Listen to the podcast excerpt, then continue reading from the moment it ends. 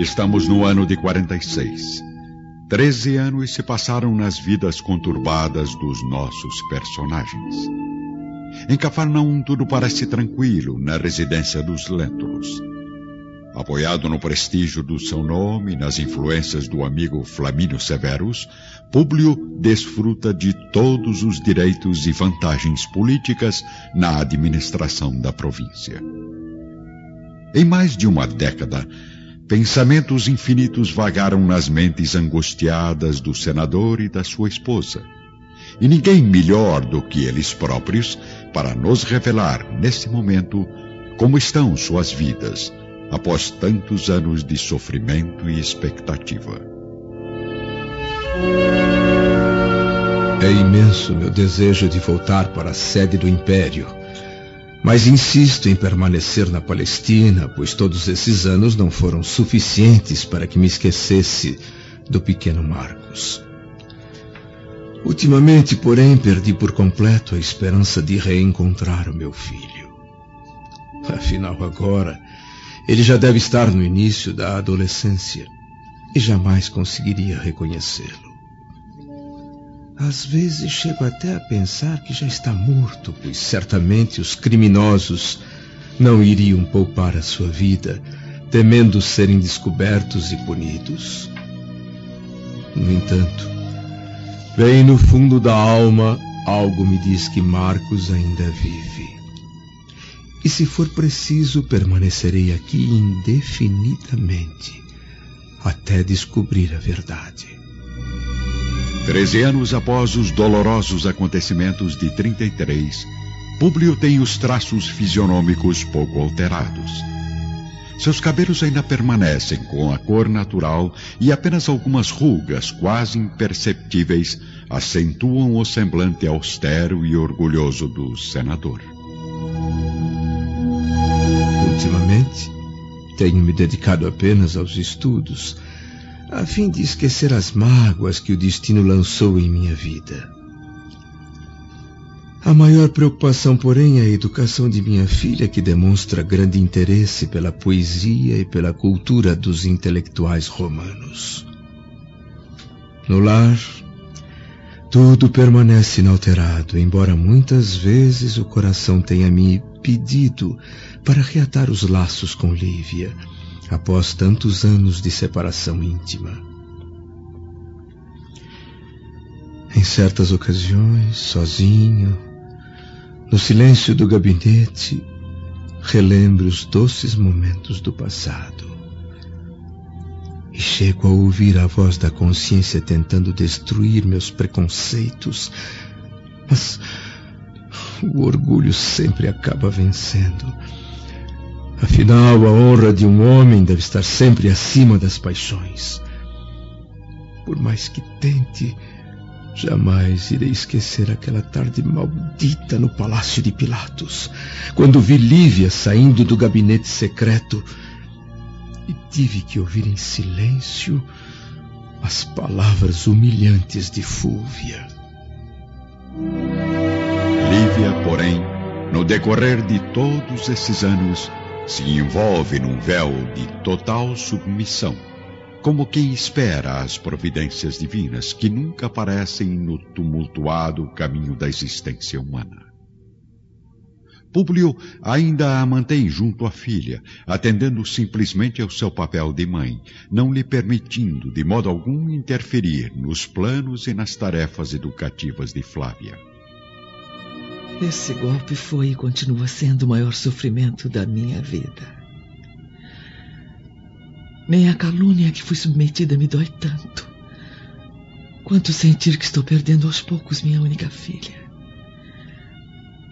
Pois agora acredito que o pequeno Marcos já está no reino dos céus. Ah, não existe humilhação maior a uma mãe do que ser proibida de acompanhar a educação da própria filha. Somente buscando auxílio nos eternos ensinamentos do Messias e na luz confortadora da cruz de Simeão é que venho conseguindo suportar esse martírio durante tantos anos. Longe de conservar a energia física, como aconteceu ao marido, o rosto de Lívia testemunha as injustiças do tempo, revelando na face a intensa bagagem de sofrimentos e amarguras que carrega neste mundo. Na sua cabeça já pendem alguns fios prateados, enquanto os olhos profundos possuem agora um brilho misterioso, após tanto se perderem no infinito dos céus. Sua fisionomia, embora demonstre uma velhice prematura, ainda revela a antiga beleza suave, transformada em uma expressão aflita, mas de nobre virtude. O único pedido que fiz a Públio, após sentir que estaria definitivamente isolada dos meus afetos mais queridos e longe do contato íntimo com minha filha, foi apenas que ele me permitisse continuar com as minhas práticas cristãs em companhia de Ana. Uma alma tão dedicada e bondosa que desprezou todas as oportunidades de constituir família para permanecer nos serviços domésticos, confortando a mim e a pequena Flávia com suas valiosas palavras.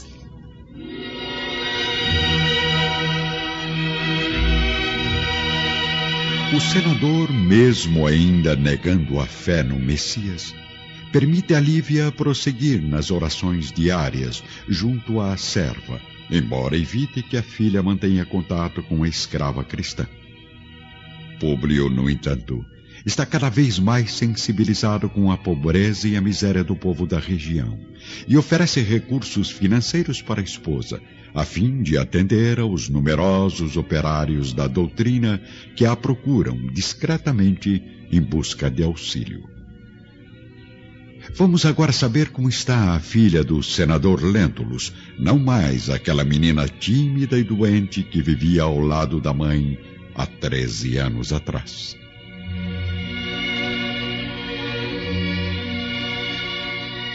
Tenho muito a agradecer ao meu pai por haver sido educada pelos melhores professores do Império, escolhidos pessoalmente por Flamínio Severus. Através desses nobres intelectuais, aprendi e conheço a fundo o idioma romano, dominando o grego com a mesma facilidade. Sei que nessa época a cultura de uma jovem que vive na sede imperial é bastante deficiente. Afinal, os espetáculos empolgantes dos anfiteatros e a falta de uma ocupação séria para as mulheres de hoje, que entregam todos os serviços aos cuidados dos servos, acabam prejudicando profundamente o seu intelecto. Por isso, na minha opinião, mais vale a sabedoria dos livros do que o escândalo e a depravação moral das festas imperiais. O senador faz questão de ser um homem antigo. Não esquece as virtudes heróicas e singelas das matronas inesquecíveis, das suas tradições familiares. É por esse motivo que, fugindo aos costumes da época, busca preparar a filha para a vida social com a cultura mais aprimorada possível, mesmo conhecendo todas as mudanças ocorridas em Roma nos últimos tempos. Flávia, no esplendor dos seus 22 anos, é o reflexo da mãe, na suavidade dos dotes físicos, mas é a alma do pai, no caráter da sua formação espiritual. Amo minha mãe com extrema ternura, mas não consigo entender por que papai insiste em afastá-la de mim. Fico quase sempre ao seu lado, nos gabinetes de estudo ou nas pequenas viagens. E, talvez por isso, acabei cultivando, ao longo dos anos, uma preferência pela sua companhia, pois foi dele que herdei a nobre tendência pela arte literária. E não consigo entender por que mamãe, uma mulher tão digna, vive na mais doce humildade, como se esperasse a chegada de um milagre vindo dos céus, no seu coração heróico, mas profundamente desventurado. O tempo caminha com relativa tranquilidade para todos os corações. Num dia suave da primavera, quando as árvores frondosas cobrem-se de flores, vamos encontrar na casa do senador um mensageiro romano que acaba de chegar apressadamente. O emissário vem da casa de Flamínio Severus e entrega às mãos do senador Lentulus uma carta urgente de Calpurnia. Públio, nobre amigo, sinto informar-lhe do precário estado de saúde do meu marido. Peço-lhe encarecidamente que, se possível, satisfaça o último desejo de Flamínio, abraçá-lo antes de morrer. Na varanda da residência campestre, o senador Lentulus continua a ler, cada vez mais emocionado a mensagem triste e aflita da esposa do melhor amigo.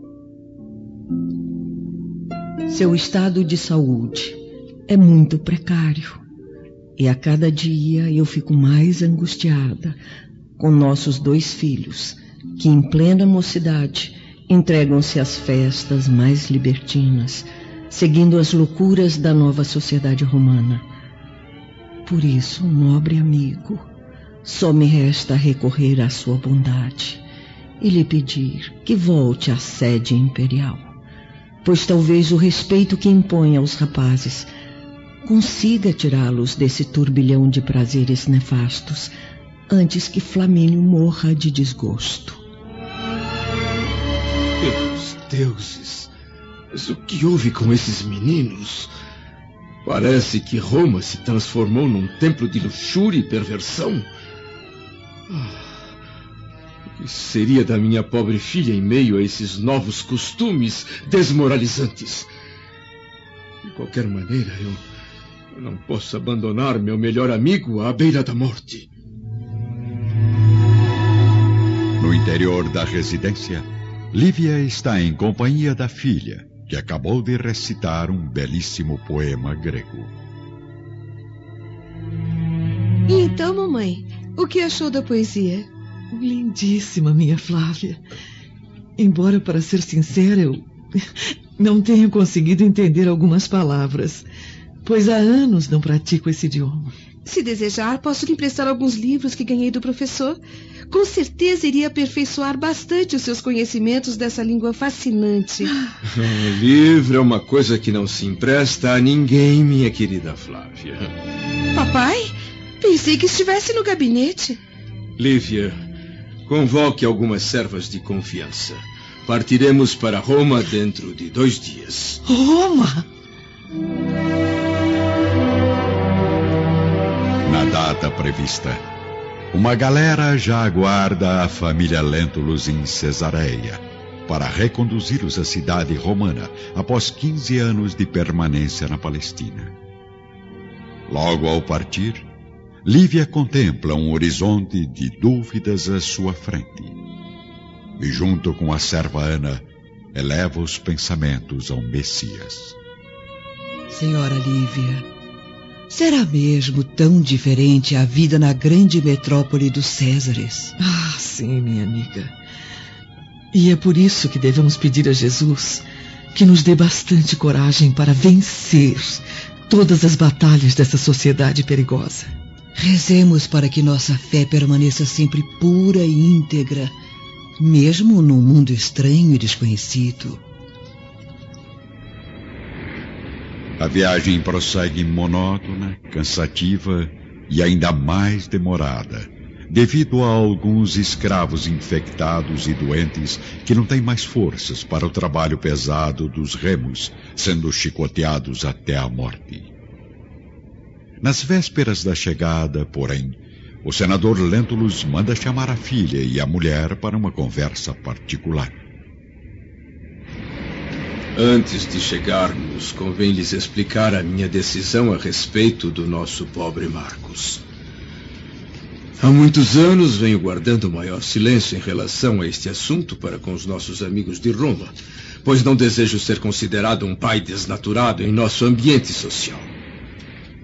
Sei que alguns boatos sobre o sequestro chegaram até aqui mas pretendo revelar a quem me perguntar que meu filho está morto há mais de dez anos. Mas, Públio. Por que mentir aos nossos melhores amigos? Estamos de volta a Roma apenas por uma circunstância especial. Pois nada justifica que um pai abandone o filho desaparecido, ainda mais quando não tem certeza de que ele realmente morreu. Meu irmão não está morto, papai. Eu tenho certeza disso. Eu também, minha querida, eu também. Mas se souberem de nossas mágoas, não faltarão criminosos que desejem explorar o nosso sentimento familiar, trazendo até nós jovens bastardos com as mesmas características do seu irmão, forçando-nos a acreditar que encontraram o pobre Marcos tantos anos depois. Logo em seguida, o senador Lentulus avista o porto de Hóstia maravilhosamente aparelhado pelas obras do imperador Cláudio, que mandou executar reformas inteligentes e monumentais. O retorno, porém, está repleto de amargura, completamente oposto ao dia da partida para Jerusalém. Há 15 anos atrás, a esperança ainda preenchia os corações de Públio e Lívia, mas agora, além do desencanto conjugal, eles não veem mais ali, entre os rostos amigos que os aguardam, as figuras carinhosas de Flamínio e Calpurnia. Oh, lá está a embarcação, Agripa. Pelos deuses, como demoraram! Esqueçam o mau humor, Plínio. Nossa mãe nos pediu para recepcionarmos os Lentulus com a maior cordialidade e alegria. Fique tranquilo, meu irmão. Tenho muito mais que cordialidade e alegria para oferecer à jovem Flávia Lentulus. Enfim, a embarcação se aproxima do cais. Plínio e Agripa, exibindo músculos, simpatia e togas asseadíssimas, dirigem-se à família Lentulus imediatamente. Mal os escravos da galera lançam as âncoras ao mar, os dois irmãos já ingressam no barco, recebendo os abraços comovidos do senador e da esposa. Plínio, Agripa, pelos deuses, onde estão os dois pequenos filhos de Flamínio que viviam brincando nos jardins do meu palácio? em 13 anos, muitas transformações acontecem, senador Públio. Sim, eu sei, meu jovem. Coisas boas e tristes. E como está o meu velho amigo? Hum? É, nada bem, senador. O senhor poderá ver com os próprios olhos. Flávia, venha cá, minha filha. Por acaso se esqueceu de Agripa e Plínio? Apresentados à filha do senador, os dois irmãos não conseguem esconder a admiração diante de uma jovem tão delicada e bela.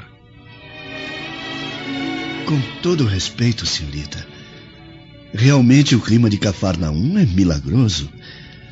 Quem diria que aquela menina doente e sofrida que acomodamos na embarcação no dia da partida para Jerusalém iria transformar-se numa jovem tão bonita e saudável?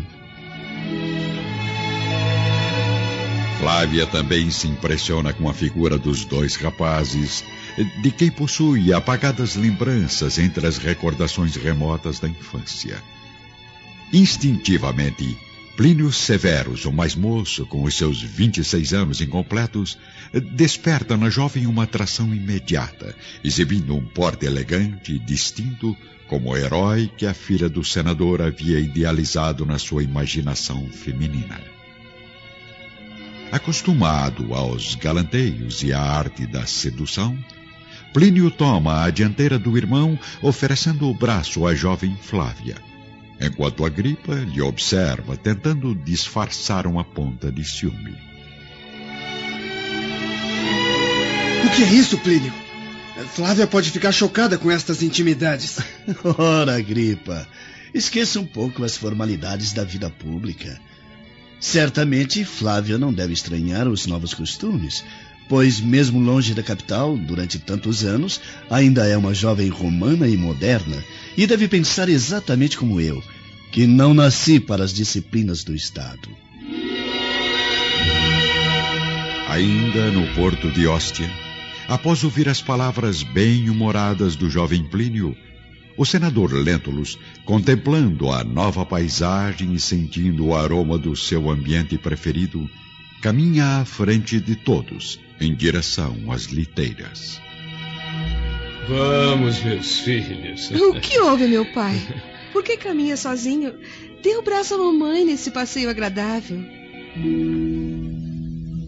Mesmo contrariado, o senador acaba oferecendo o braço à esposa, a fim de disfarçar sua felicidade conjugal na vida pública da grande cidade e, juntamente com o Plínio, que acompanha Flávia e Agripa, bastante enciumado, partem para a residência romana dos Lentulus. No caminho para o palácio, Públio está visivelmente ansioso em rever o amigo levando na intimidade dos pensamentos o desejo de revelar toda a sua angústia ao irmão enfermo. Finalmente encontrarei de novo o nobre Flamínio. Há longos anos cultivo a ideia de confessar a ele todos os meus desgostos da vida conjugal. Expor à sua mente compreensiva todas as minhas preocupações sobre os motivos que me separaram de Lívia. Pelos deuses, por que demorei tanto para reencontrar meu único e verdadeiro amigo? Ah, eu espero que não seja tarde demais. Bem próximo à sua casa, o senador observa as ruas inesquecíveis da infância. As velhas residências dos patrícios, em contraste com as modernas obras arquitetônicas dos novos tempos. Ao entrar com a comitiva pelo portão do palácio, Públio tem apenas um desejo na mente emocionada. Preciso mais do que nunca das palavras afetuosas e das explicações consoladoras de Flamínio, pois sinto que que amo minha esposa acima de tudo e apesar de tantas decepções, creio que ainda há tempo para a reconciliação.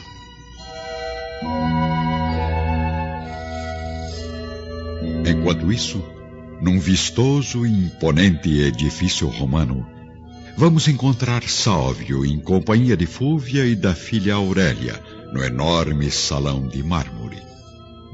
O tio do senador Lentulus carrega na face o peso dos anos, exibindo as marcas de uma vida íntegra, honesta, mas que não teve o reconhecimento merecido por tudo o que realizou no império. Fúvia, ao contrário do marido, conseguiu recuperar-se completamente dos abalos sofridos pelas mortes de Sulpício Tarquínios e Pôncio Pilatos, pois apresenta uma ótima aparência, exibindo apenas alguns sinais da idade que já avança no tempo. Aurélia, por sua vez, é um retrato jovem da mãe, embora mais bela e bem menos interesseira que a figura venenosa de Fúvia Prócula. Tenho uma ótima notícia para as duas. Foi promovido. Já perdi a esperança quanto a isso, minha esposa. Agora minhas alegrias são outras. Como o prazer de reencontrar, após tantos anos, o meu sobrinho preferido. Não me diga que. Sim, sim. Públio Lentulus está de volta a Roma juntamente com a família. E então, não é maravilhoso? Flávia também veio, meu pai? Sim, Aurélia. Chegaram algumas horas e foram recepcionados pelos irmãos Agripa e Plínio Severus. Plínio?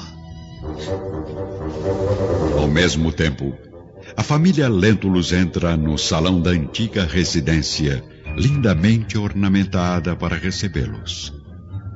Numerosos servos movimentam-se, enquanto os recém-chegados revêem, emocionados, os ambientes mais íntimos e mais familiares que aguardam há 15 anos o retorno dos donos sob o cuidado permanente de escravos dedicados e atenciosos. Logo é servido um farto banquete, enquanto os irmãos Plínio e Agripa aguardam os amigos, a fim de seguirem todos juntos para a casa de Flamínio, onde o enfermo os aguarda ansiosamente.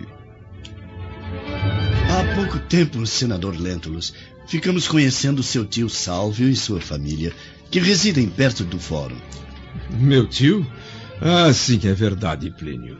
Faz mais de 12 anos que ele regressou da Palestina para auxiliar as autoridades do Império na deposição de Pôncio Pilatos. O que foi realizado com o maior senso de justiça e dignidade, pois o antigo governador da Judéia era uma das almas mais cruéis e corruptas que existiu nos últimos tempos.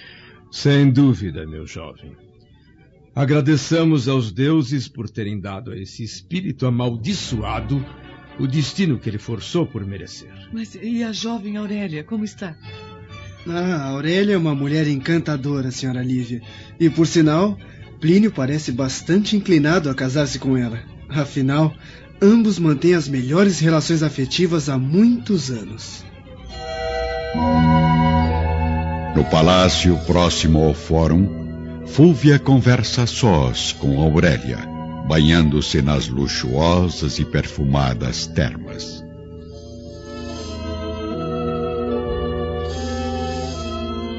Estou preocupada, mamãe.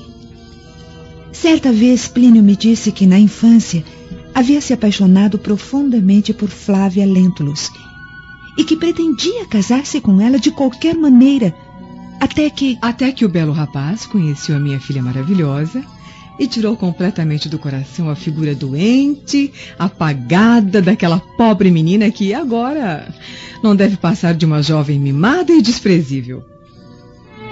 De volta à residência do senador, após ouvir a revelação de Agripa, Flávia dirige os olhos sensíveis e expressivos ao jovem Plínio, como se entre o seu coração e o filho mais moço de Flamínio já houvessem fortes laços de compromissos sentimentais. Novamente está enganado, meu irmão. Minhas relações com Aurélia não têm outra razão além de pura amizade. Mesmo porque considero muito distante qualquer possibilidade de casamento na fase atual da minha vida. Está bem, está bem, meus filhos. Falaremos depois sobre estes assuntos dos corações juvenis. Agora estou ansioso por abraçar o meu querido Flamínio e não temos tempo a perder. Rapidamente, um grupo de liteiras encaminha-se para a nobre residência dos Severos, onde vamos encontrar Flamínio deitado em seu leito, aguardando aflitamente a chegada do senador Lentulus. A fisionomia do velho romano não acusa mais a antiga energia e a expressão radiante de alguns anos atrás. Porém, seus olhos revelam uma profunda tranquilidade, sensibilizando a todos que o visitam nos derradeiros momentos das lutas terrestres. Sua expressão é agora a de um lutador derrotado e abatido, exausto de combater as forças misteriosas da morte. Os médicos não têm a menor esperança de cura, devido a problemas seríssimos no sistema cardíaco. Por isso, mesmo as menores emoções causam complicações no seu estado, determinando as mais amplas preocupações da família. No salão do palácio, Calpurnia, cansada e abatida, recebe os amigos, abraçando Públio e Lívia, com os olhos inundados por um pranto emocionado e doloroso. Meus amigos, irmãos incomparáveis, gostaria tanto de reencontrá-los em outra situação. Oh, Flávia, minha menina, como está linda. Apertando a jovem nos braços, Calpurnia chora de emoção, como se recebesse uma filha. Ao mesmo tempo, Públio deixa Lívia e Flávia consolando a nobre esposa de Flamínio e dirige-se com a gripa ao aposento do enfermo. No quarto, sozinho, tendo os olhos serenos, fixados profundamente na porta de entrada, como se esperassem alguém muito especial, Flamínio Severus ouve rumores de passos se aproximando, anunciando ao seu frágil coração que irá cessar uma ausência de 15 anos entre ele e o amigo inesquecível. Públio, meu irmão. O senador Lentulus não consegue conter as lágrimas de alegria ao abraçar o grande amigo. Sabendo da satisfação do pai em ter a companhia íntima de Públio Lentulus, Agripa retira-se do vasto aposento, onde as sombras do crepúsculo começam a penetrar suavemente. Como pude ser tão egoísta, Flamínio, desejando reencontrá-lo apenas para ouvir novamente da sua boca os conselhos sagrados desta alma incomparável. Ah. Perdoe-me, querido irmão. Na verdade, sou eu quem devo neste momento confortá-lo com a minha fé nos deuses para que recupere em breve as forças orgânicas e espirituais. Públio fica surpreso ao encontrar o velho companheiro em tal estado. Jamais imaginou revê-lo tão debilitado. No silêncio deste momento angustiante e comovente, contempla o amigo e mentor, como se estivesse observando uma criança enferma. Flamínio, por sua vez, encara o companheiro com os olhos rasos d'água, como se recebesse agora a visita de um filho muito amado. Públio. Aqui já não te recebe mais o companheiro enérgico de tempos atrás. Flamínio. Sim, sim. Eu sinto que apenas te esperava, meu amigo, para poder entregar a minha alma aos deuses tranquilamente. Acredito já haver cumprido a minha missão terrestre. Olha, o que é isso? O que é isso? Por isso, eu. Eu não queria partir sem te dar um último abraço. Revelando ao seu coração honesto e sensível minhas últimas confidências neste leito